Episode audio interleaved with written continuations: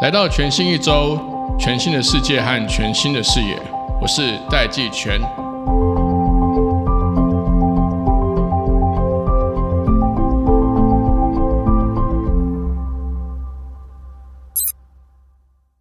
欢迎回到全新一周，我不是戴季全。好，为什么我用这么奇怪的开场？因为我们的片头是我是戴季全，但今天大家听到我的声音就知道，今天主持人呢，我是科技报局的策略长沈贝仪。为什么今天这一集由我来主持？因为我们今天这一集的内容其实是搭配着科技报局即将在十一月中推出的一个专题，叫做《二零二四网红行销全攻略》。我们要来好好谈谈即将迈入二零二四年，在网红行销上面，对于品牌主，我们今天主要提的是品牌主哦。品牌主你要怎么样来掌握网红行销的新趋势？那因为呢，我要对品牌主说话了，所以我们今天邀请到的是很厉害的两位来宾。我们今天邀请到的是这个全球最大的美妆集团 L'Oreal 集团。好，第一位是台湾莱雅消费用品事业部的数位行销协理 Judy 杨雅璇。大家好，Hello，我是 Judy。好，第二位呢是全球也是台湾的彩妆开价品牌的龙头 Maybelline 的品牌总监陈淑萍。淑萍，大家好，我是淑萍。好，我们今天邀请到了这个是以美妆为主的，因为我们都知道美妆其实是在广告行销上面一个预算庞大，然后非常激烈的战场。然后你们也有非常丰富的经验。在这个网红相关的，我先问第一个问题。其实你们做跟网红有关，讲大概已经多少年了？应该不是这一两年的事情。我觉得应该至少十年起跳，透露年龄。他网红呈现的可能形态，或者是呃当时的人选。跟现在当然一定是不一样，可能比如说我们回想一下，可能做过去可能是部落格哦，那基本上它就是弯弯那种也算是对不对？对对，弯弯甚至都已经是比较图文类的，它一开始是那种纯文字的，所以其实我们接触 brand marketing 从一开始，虽然说它可能过去的可能我们叫 KOL 网红这件事情，它的可能在我们的媒体预算上的占比不像现在这么高，对，但是它其实可以回溯到我觉得十年应该有。过去这一年短影音。非常的热哦，不管是因为这个 I G 推了 Reels，然后 YouTube 推了这个 Shorts，所以让短影音在台湾在过去这一年非常非常的热。所以你觉得这个网红行销在今年这个二零二三年即将迈入二零二四年，我想要给你一个选择题哈。第一题，你认为这个网红行销它是势头刚起，现在方兴未艾，还是呢这个第二发展已经很成熟了，所以呢是一个品牌不可或缺？必备的一个标配，嗯，或三其他，Judy，请先回答。二是基本，就是说它基本上是一个 must，就像是可能很很过去的时候，你要一开始打很快速打开 awareness，你一定要上电视，或者是可能呃刚开始有打抗网络的时候，你一定要开始往数位转。那网红这件事情，我觉得是一个 must，就是如果你现在没有，你会。有很大的消费者，你可能是 reach 不到的，所以这个可能是一个放正门头。可是就是因为它现在已经变成是一个我们说是显学了，所以其实可能它像网红刚起的时候，你可能只要选对的人，然后 feed 他一些可能正确的 content，然后由他自己的创作力，你们一结合，你可以看到他那个流量红利是很快的。可是，在现在可能他呃网红越来越多，然后甚至有非常多我们可能是昨天做了一件事情，今天就突然一个爆红，就是你有没有够 sensitive 在这个 on trend 上，就是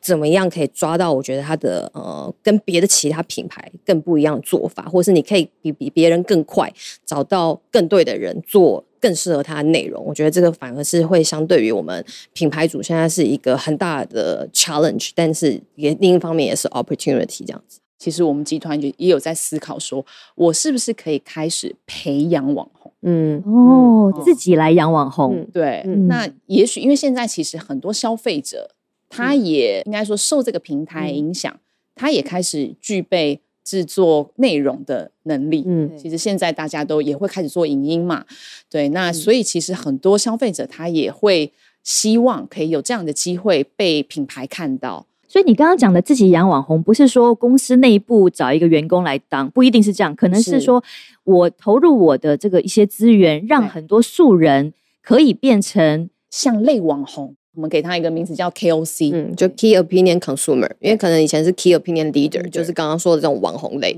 但现在人人都想要变网红的年代，对于我们而言，比如说 KOL 你怎么样找到最对的，跟你有没有看到一些在 rising 的真正去 cultivate KOC，我们真的就有看到，我们先养起来的，就有一天就会发觉，哎，竞品也开始 seeding 它了，对，哦，OK。你们近期一个很成功的案例哦，就是最近 L'Oreal Paris 跟 Maybelline 有联手了网红跟某某购物网啊，所以就是大家知道的 EC 跟网红，然后的这个某某有一个超级品牌，每一次都会有一个最夯的折扣最低的，然后的一个这个活动哦。然后你们做了一个，除了把网红跟电商以及 YouTube 直播结合在一起，你们是美妆界第一个透过这个 YouTube 直播来代购超级品牌日的一个活动。嗯，然后而且操作完之后非常的成功啊，这个销量跟触及量可能都是有这个倍数的成长。当初这个合作案是怎么缘起的？呃，怎么会想要透过这样子不同的跨平台来做合作？我们觉得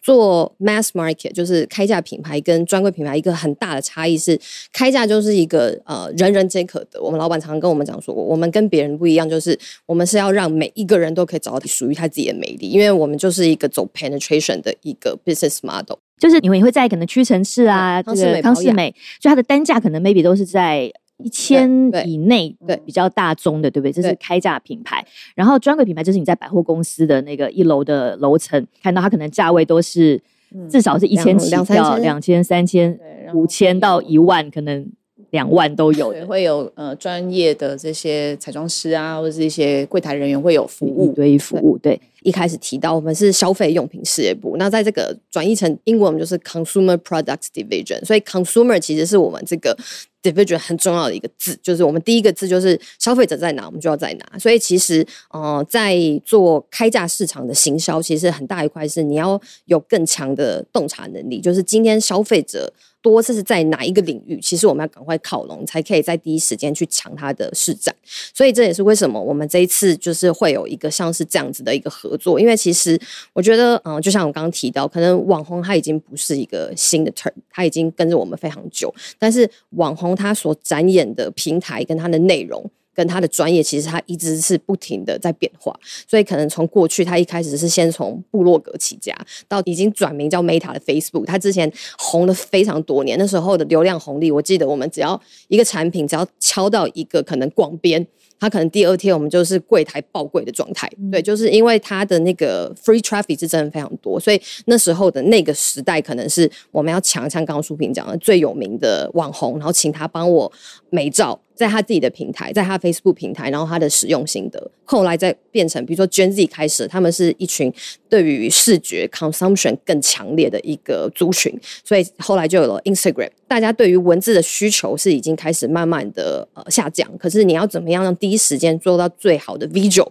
这个是另外一个。那接下来就当然就像刚刚被提到，它的影音可能从 YouTube 到现在的短影音，所以其实我们也是观察到像这样的变化，消费者其实会随着这些 new trend，它的平台的转变也是非常的快的。所以呃，这也是为什么我们这次会有一个想要结合网红跟电商到可能 YouTube 的这个最新的合作。你看中的网红就是看中他的知名度，还是说看中他这个内容创作的能力、表演的形式？那为什么又是选择一个这样的直播平台的方法？超级品牌日就是一个业界非常有名，就是它是一个需要一个非常高的一个门槛，它当日必须要创造的业绩量体是啊非常庞大的。所以就像刚刚说，就是我们需要一个非常快速的方式。帮助我的触及跟观看，甚至是转单达到一个最高量。那所以直播它可能是一个呃最快速的一个 tactic。但在定掉这直播这件事情以后，就是来看那哪一个平台是可以帮助我们 fulfill。像这样的 needs，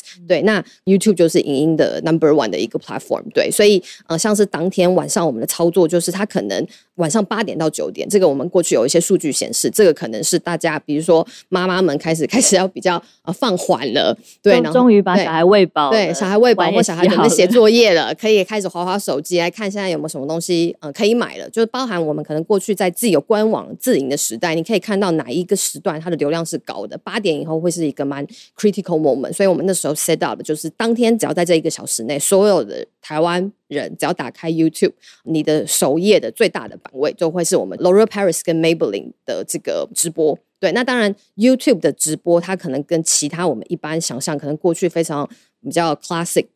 的呃美妆的直播又不太一样，因为在 YouTube 上，大家想要它是一个比较 entertaining 的一个观影的乐趣，嗯，它需要的内容，它其实非常创作者 oriented，就是品牌端可能是可以，我可以给他意见，我可以给你说我们现在最好的优惠是什么，可是它其实在这一个小时内，它是像是一个比较是节目形态的一个演绎，比如说它一开始还是由创作者。分享一些他可能最近买到什么，他觉得很夯的东西，对，然后或者是甚至是因为这一个小时，我们如果都跟你敲锣打鼓说现在卖最便宜，大家也会疲乏，就会像那个购物台这样。对对对对，嗯，我们有很大的一段，可能他还是有很多的新品的介绍，那他可能可以透过像这样子的一个很直观的一个介绍方式去演映，可能消费者他知道这个产品非常红，可是它的质地会是怎么样，或者它上上去以后它的效果是怎么样，他可以用属于这个创作。者比较 casual，跟他的观影的 audience 比较习惯的一个方式，让他去呈现出来，就是这个产品它的特色。你们是不是也会把一些你们现在跟网红合作的一些影音，在拍摄完之后，不是这档直播，就是平常你们在跟网红合作完的影音，也去跟电商做结合？这个又是怎么样的一个结合方式？嗯，因为直播它的效益是很短促的嘛，所以我们一定要在确定在直播当下，它可能是用呃现在最吸睛的 efficacy，再加上可能最夯，你现在超过这十分钟你就买不到这种 promotion 这种 last call 的感觉。但是它毕竟它就是一个小时，但是我们现在能够做的是，它在中间那个演绎，比如说这个产品的，比如说讲是 skin care，它的质地有多么的亲肤，或是多么好吸收，或者比如像 makeup，可能就一刷它就可以立刻浓俏。这种很吸睛的画面，我们可以再去做 re-editing，就是比如说，呃，像这么长的一段影音，我们把它的浓缩精华，把它重新 clipping 完了以后，它变成我新的另外一个未来要做 pay media 的一个广告素材，这也是我们现在蛮常做的合作形式。等于你把这个直播里面的这些精华的片段剪辑下来，或者是你另外找网红做了一个就是呃短影音，或者是一个很精彩的一个影音片段，然后你拿去另外去做。下广告，对，比如说去 Facebook 上面下广告，对，可能 maybe 这个素材原本是 YouTube 上面的直播，或是 IG 上面的影音，但是你再把它拿去 Facebook 上面下广告，对，因为那版权影里面，我们如果跟网红谈好，他可能就会 own by 呃我们自己。对于网红来说，他可能比如说在 Instagram 上做完直播，他可能我们可以。呃，希望更多人来看到这支直播的话，其实我们也可以像刚 Judy 说的，我们另外 clipping 成一个比较短的，那它可以放在它的比如说现实动态哦，对，这也是一种可以号召，因为现在其实很多消费者他进来他会先点现实动态，对，而且现动他直接可以点就可以导出去直接购买，对，所以他如果有兴趣，这边我们就会放上连接，连接就会导到。电商，嗯，那在这边可能我们会跟网红合作的一个呃形式，可能是因为我们刚跟他合作这个直播，所以我可能在我直播里面提到的组合，我可能就可以在电商上面，不管是放上他的肖像也好，或者是放上哎某某人推荐，哦，或是我们可能会另外做一个，比如说特别的活动页面，或是一个隐形卖场，呃，你是这个 follow 这个网红的人进来，我会给你一些特殊的优惠。隐形卖场的意思是说，它是一个单独的 campaign 页，还是它就是在这个电商里面的另外一个？从我一个 user，我是粉丝，我会觉得，哎，我今天是因为这个网红推荐，所以我到了这一页，我我会觉得我都没有离开，还是这个网红在推荐我的感觉？呃，它还是在那个电商的世界里面，只是那个页面可能需要透过某一个连接才有办法进去。你一般进去的话，你可能找不到。对，那可是我们这都可以 tracking 得到，就是这个消费者是透过某一个网红带进来到这个。卖场的那为什么其实网红会特别愿意想要 promote 这个卖场里面的东西？当然就是我们也因为想要优惠他的粉丝，所以可能会跟他谈比较特别的组合。嗯，他也会觉得哎，他对他的消费者有一个不一样的一个卖点，就是哎，只有我拿到这样子的优惠，或者是你今天下单，你可以再多得到一个。赠品，赠品，对。对，所以对他来说，他也会觉得好像他帮他的粉丝谋福利，嗯，这样子的一个概念，所以他也会很愿意去帮我们做 promote，那当然就可以帮助到我们的业绩销售。然后另一方面，对于电商平台而言，他也好像就赚到了一个，就是好像有一个知名的人士，因为电商打开来，尤其是首页，哇，商品超级多的，与其都是只有商品图，嗯，或者是一个素人的照片，如果今天是一个网红的照片，拿着这个商品，电商是不是也会觉得，哎，好像这个是一张比较漂亮的照片，比较吸睛，他会比较愿意把它放在好的版位上曝光。应该说，对消费者来讲，像你刚刚提到，比如说 model 这种东西，就是一个品牌形象而已嘛。嗯。可是，如果今天我们是找一个网红放上这样子的一个组合旁边，或者是活动页也好，可能对消费者来讲，可能相对也比较接地气一点。嗯。对，然后这是某某网红推荐，对对，可能又不像明星代言那一般的遥不可及。可能真的是这个网红，因为网红通常他们会推销这产品，他们最标榜的就是他实际用过。他喜欢，可能跟一般明星代言会比较不太一样。那同时对电商平台确实，就是当我们有这样子类似的。资源交换的时候，他会更愿意，比如说，因为，呃，像是不管是 Momo 或者虾皮这种，它其实是非常吃它的站内流量的。所以，其实对于品牌主，我们有没有办法在最对的时间找到它最好的那个大的版位，这个对我们的业绩也很重要。所以，这个当我们今天可能试出像是我给你在版位内可能有网红加持的，像是这样的一个 resource，他比较愿意，比如说在站内好的流量的版位，它可以跟我们有一些资源的交换。所以，这个也是。我们怎么样透过可能第三方的网红，然后品牌主跟平台端有一些三方更好的一些同样达到三方都赢的一个业绩方式。嗯，现在针对这个 KOL 或 KOC 的行销操作，大概在你们整体行销工作里面多大的比例？应该占了至少一半有吧？哦，一半。刚刚回答是舒平哦，舒平是品牌总监。不是专门只负责数位行销的，就是连你呃是品牌总监，对你来说，网红行销在你们的行销工作上面的占比都已经达到一半这么大的一个。呃，像我负责的是 Maybelline，它是一个彩妆品牌嘛，那我就非常需要网红来帮我演绎彩妆商品上在不同的人的脸上，它的效果是怎么样？哦，对对，甚至我其实有非常多的品类。我可能有底妆、有眼妆、有唇妆，我都需要不同的网红来帮我做产品的 demo，因为没有专柜的那个彩妆师对对，那他在现场又能自己画不好，或者是在那个地方不敢拿粉饼起来直接在自己脸上。对，所以以以 content 来讲，它又会很复杂。比如说，我今天到底是想要教育我的消费者怎么画一个妆？那他可能这个影片的内容，我就要去做说我的 make up 的 routine，我的 step 怎么做，画起来 before after。那或者是我今天其实就是要卖个唇膏，那这系列唇膏消费者最想看的就是它试色，实际是在唇上是怎么样，适合黄皮肤的人它擦起来怎么样，皮肤白的要擦什么色？对，所以其实 purpose 不同，我们整个操作网红的人选，甚至平台。甚至内容很复杂啦，所以它会占我们非常大的一个时间。所以除了时间可能占到一半之外，它在预算上面也占到整体行销预算的有到一半吗？这方面我们可能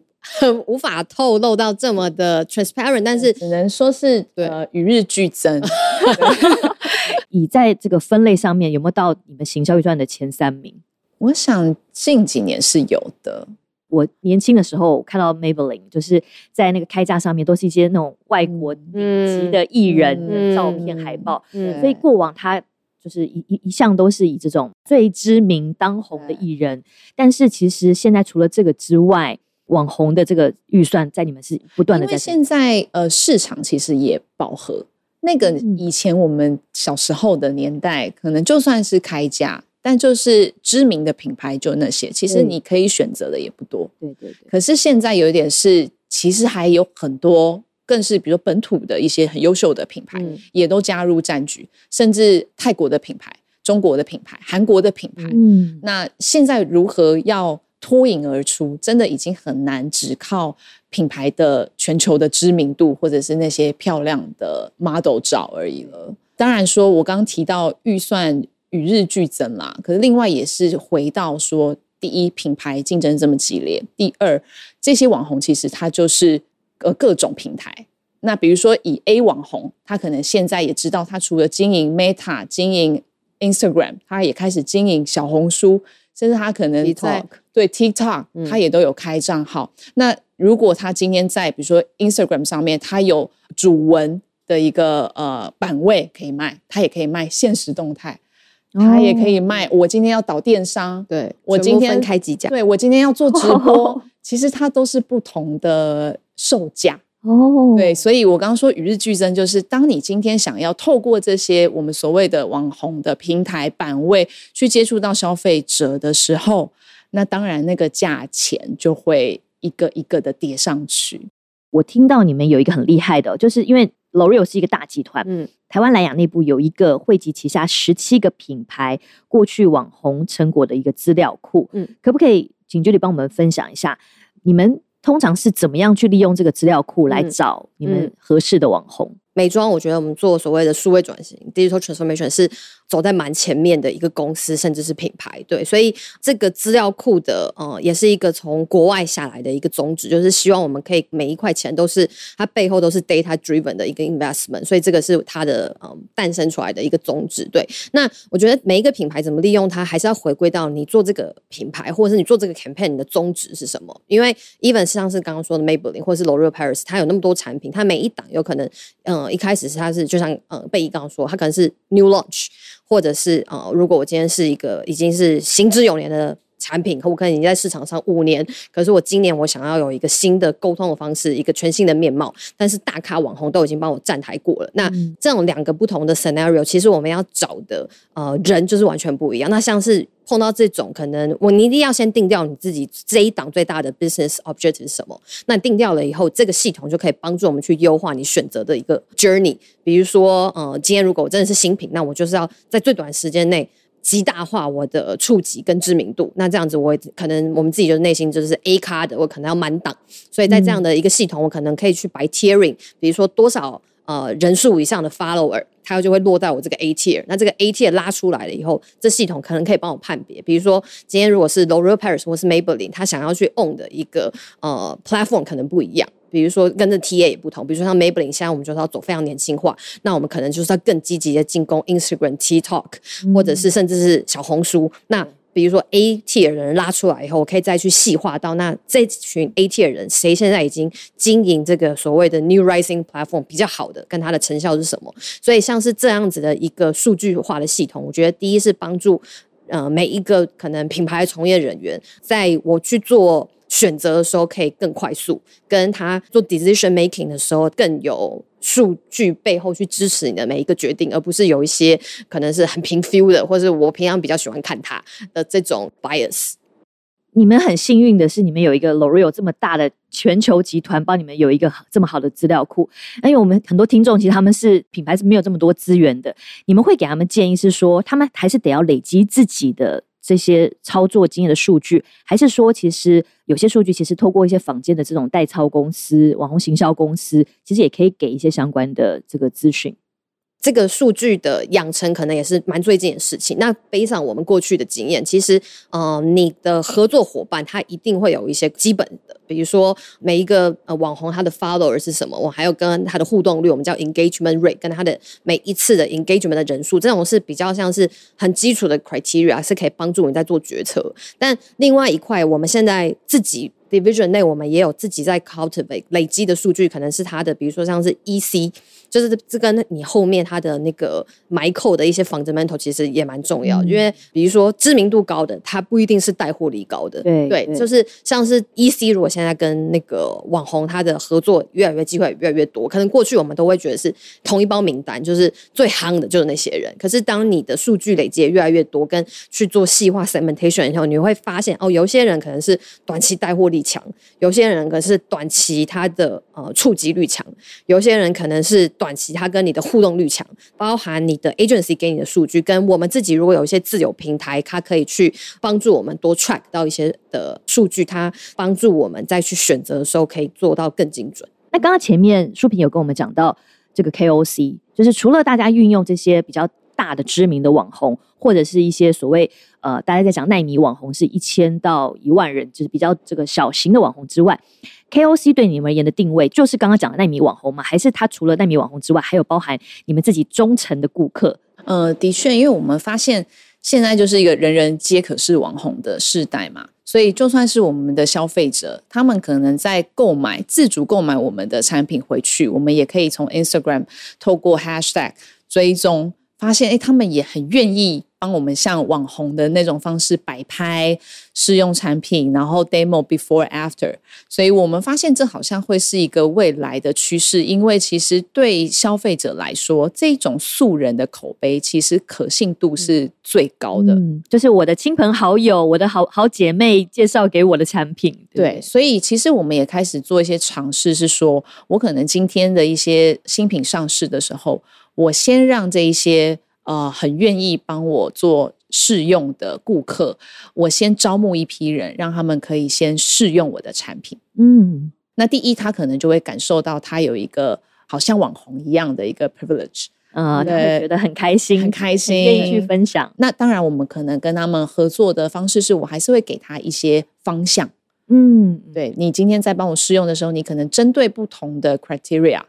帮我去做测试。嗯。给他一些画面上的建议，你可以怎么样做出更清楚的 before after？这样，那我可能会给他一些诱因，比如说你愿意帮我做这样子的一个曝光之后，可能我们可以再抽出一些人来做一些奖励，比如说这奖励可能是你可以来参加我们未来的 event。嗯，或者是你可以得到我们，比如说呃大礼包，嗯，类似这样，或是你会有呃未来都可以抢先体验这样子的一个机会。我们用这个方式来跟他们有点是养这一群人跟品牌之间的这种粘着力。对对，那这样的一个破，其实对我们来说，就是现在也开始越来越多。嗯，对，那它就可以帮助我们，有点像是为品牌发声的一群消费者。他其实是有点是 brand lover。对对对，可是我们也开始发现，里面是真的有一些呃，已经是小网红。嗯，所谓的小网红，可能就像你刚讲的那名网红，就是他可能 follower 甚至已经有破万的哦，破万其实蛮多的耶。对，那他可能业配还不是他主要的收入来源，他真的还是以一个愿意分享为主这样子的一个平台。但是我们就感觉到他应该会是未来。呃，有潜力的，对，那这种人我们可能就会在另外 identify 出来，比如说我们的 PR manager 就会开始跟他可以再有更进一步的关系的一个建立。所以我下一个问题想要问的是，这些年网红行销或者是说数位行销实在变化的太快了，公司内部的组织跟得上这样的这个脑袋脉络吗？品牌组里面的这个行销同事。或者是这个小主管们，应该都一定有很这个痛苦，嗯，然后甚至在部门里面会有这个组织内部的冲突，譬如说开价，他一定有开价自己的业绩，但同时可能你们跟网红的行销可能会把很多人都带到电商平台去销售，诶，可能这个这个实体通的人就会不高兴了，觉得诶，你你们现在行销部门都把人往这个线上送。你们在过去这些年在做这种内部组织沟通的时候，有碰过一些什么比较常见的这个阻碍？那你们用什么样的方式去说服你的老板，去解决这个组织之间沟通的困难？我想，可能莱雅在这方面真的算是蛮以消费者为中心。嗯，所以我们大概在十年前那时候网红才刚兴盛的时候，其实呃，莱雅就一直告诉内部的员工，尤其是做行销操作的，我们一定是以 consumer centric。这种以消费者为中心的方式去思考我们的整个行销策略，或是整个整个 plan 的一个计划。所以，其实刚讲的这些操作，对我们来讲，不是说我们凭空创造出来的，而是来自于我们对消费者他的行为的观察，或是自己 as user，我们也会平常我们使用这些呃平台，或者我们看的东西，我们自己的习惯会是什么？呃，今天有哪一个平台新兴出来？我们觉得好像，比如说那时候 Podcast 刚出来，对，我们也觉得好像开始越来越红。那所以就回归到第二点，可能我们在说服主管说现在红什么，消费者喜欢什么，这个其实对我们公司来说相对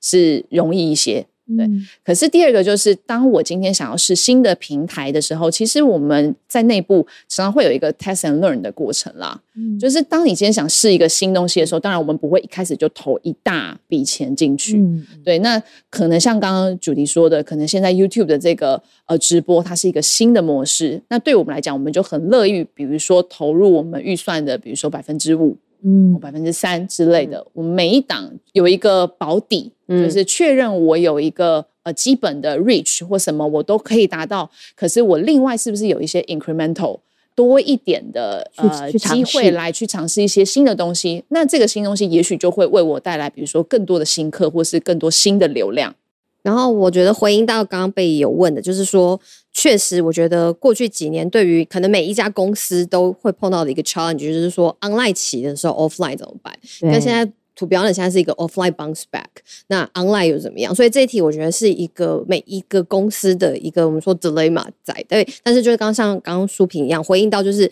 当。你的 consumer 在哪边的时候，因为我们就是一个非常以消费者为中心的一个企业主嘛，对，所以其实我们有数据显示，就是消费者他基本上他就是所谓的 O plus O，就是每一个消费者现在谁是专专注说我就是线下消费者，或是我是线上消费者，基本上很少了，对，大家基本上都是双栖动物嘛，我线上看、线上买、线下试、线下买，所以这个不只是我们自身本身就是这样子的双栖动物，而是市场上。的数据也是显示，其实每一年所谓的 Omni Shopper 都是一再增加，跟 Omni Shopper 它带来的所谓的 value 也是比大家他如果拘泥在单一通路更高。就是当这个消费者他两通路都买的时候，他其实会同时帮线上的业绩跟线下业绩都在增加，因为他本身就是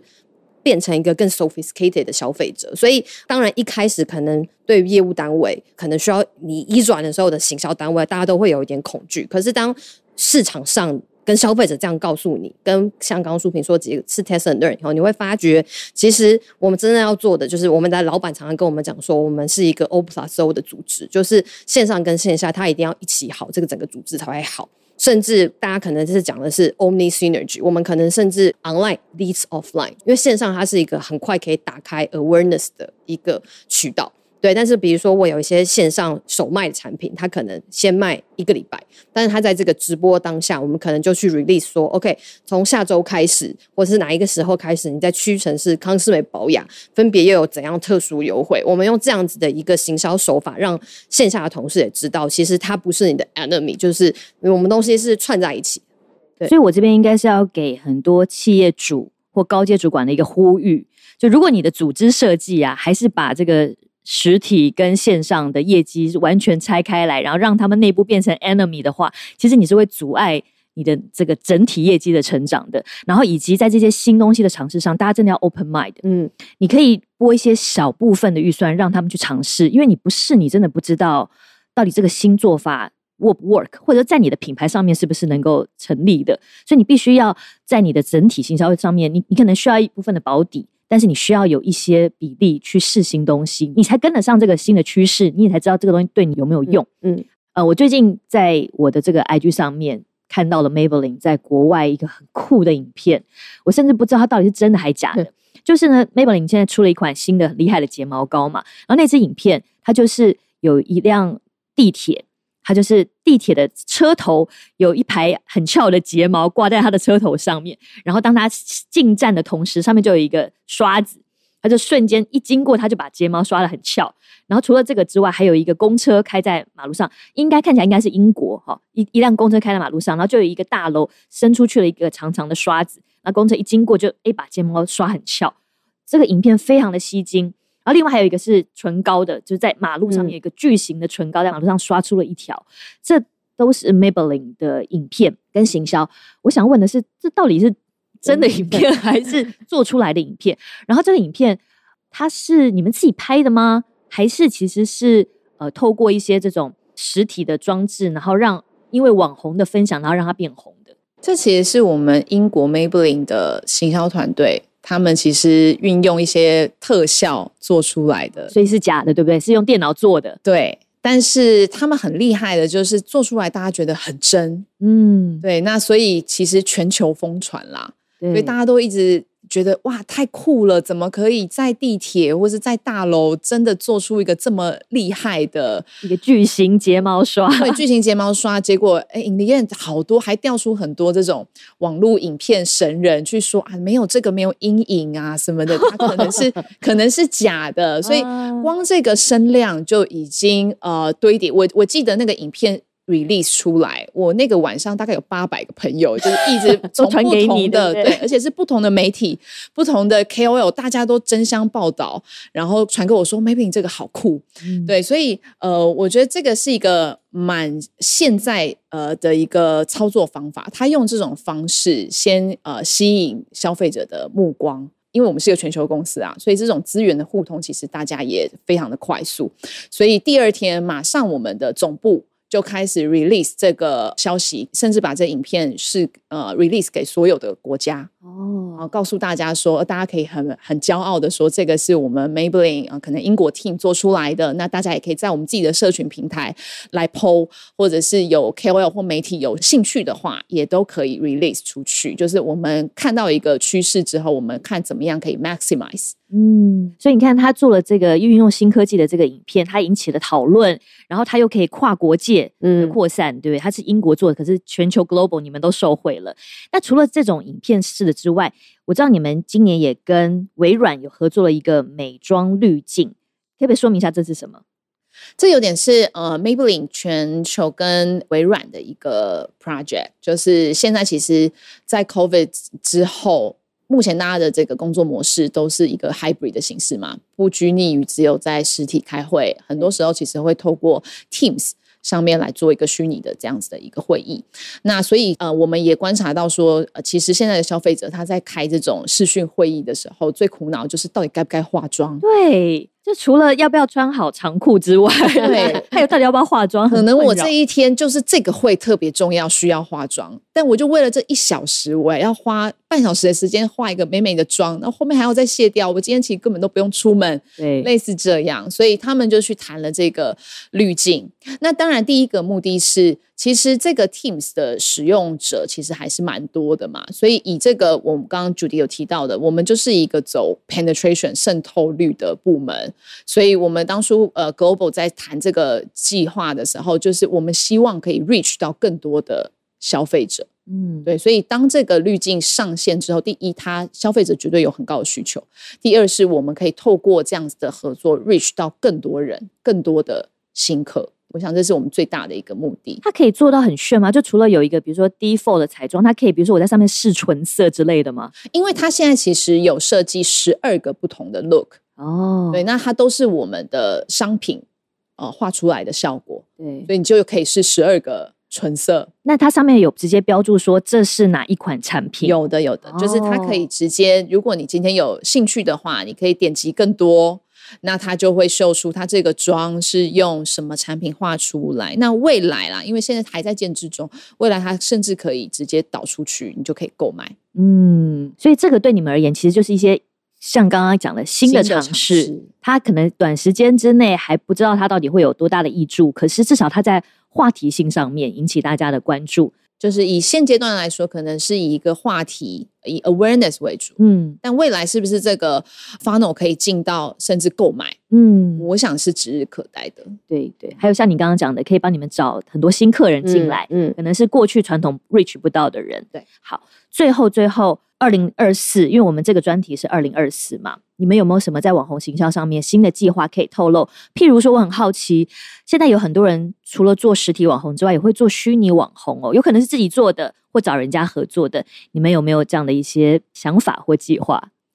其实我们也有观察到虚拟网红的趋势。其实对我自己来观察，我反而会觉得算是一盏明灯，因为当你这个真人做到一个穷途末路，我也在思考说，三五年后还有再额外的更数千人。数千个网红吗？嗯我们其实想到会觉得好像不太可能，但这个虚拟的网红现在开始 rising 之后，我们也看到有一个新的世界，所谓可能未来新的商机的一个发生。所以在 YouTube 上面，我们也看到有虚拟的 YouTuber。嗯，那其实 Maybelline 现在也开始在思考，我们是不是也可以有一个虚拟的 idol 来嗯帮我们代言产品。对对，其实就是现在可能不能透露太多，但就是有在呃开发中。对，所以相信应该在明年吧，很快就可以跟大家见面。有听众朋友敬请期待了。所以呢，最后我就要来讲网红。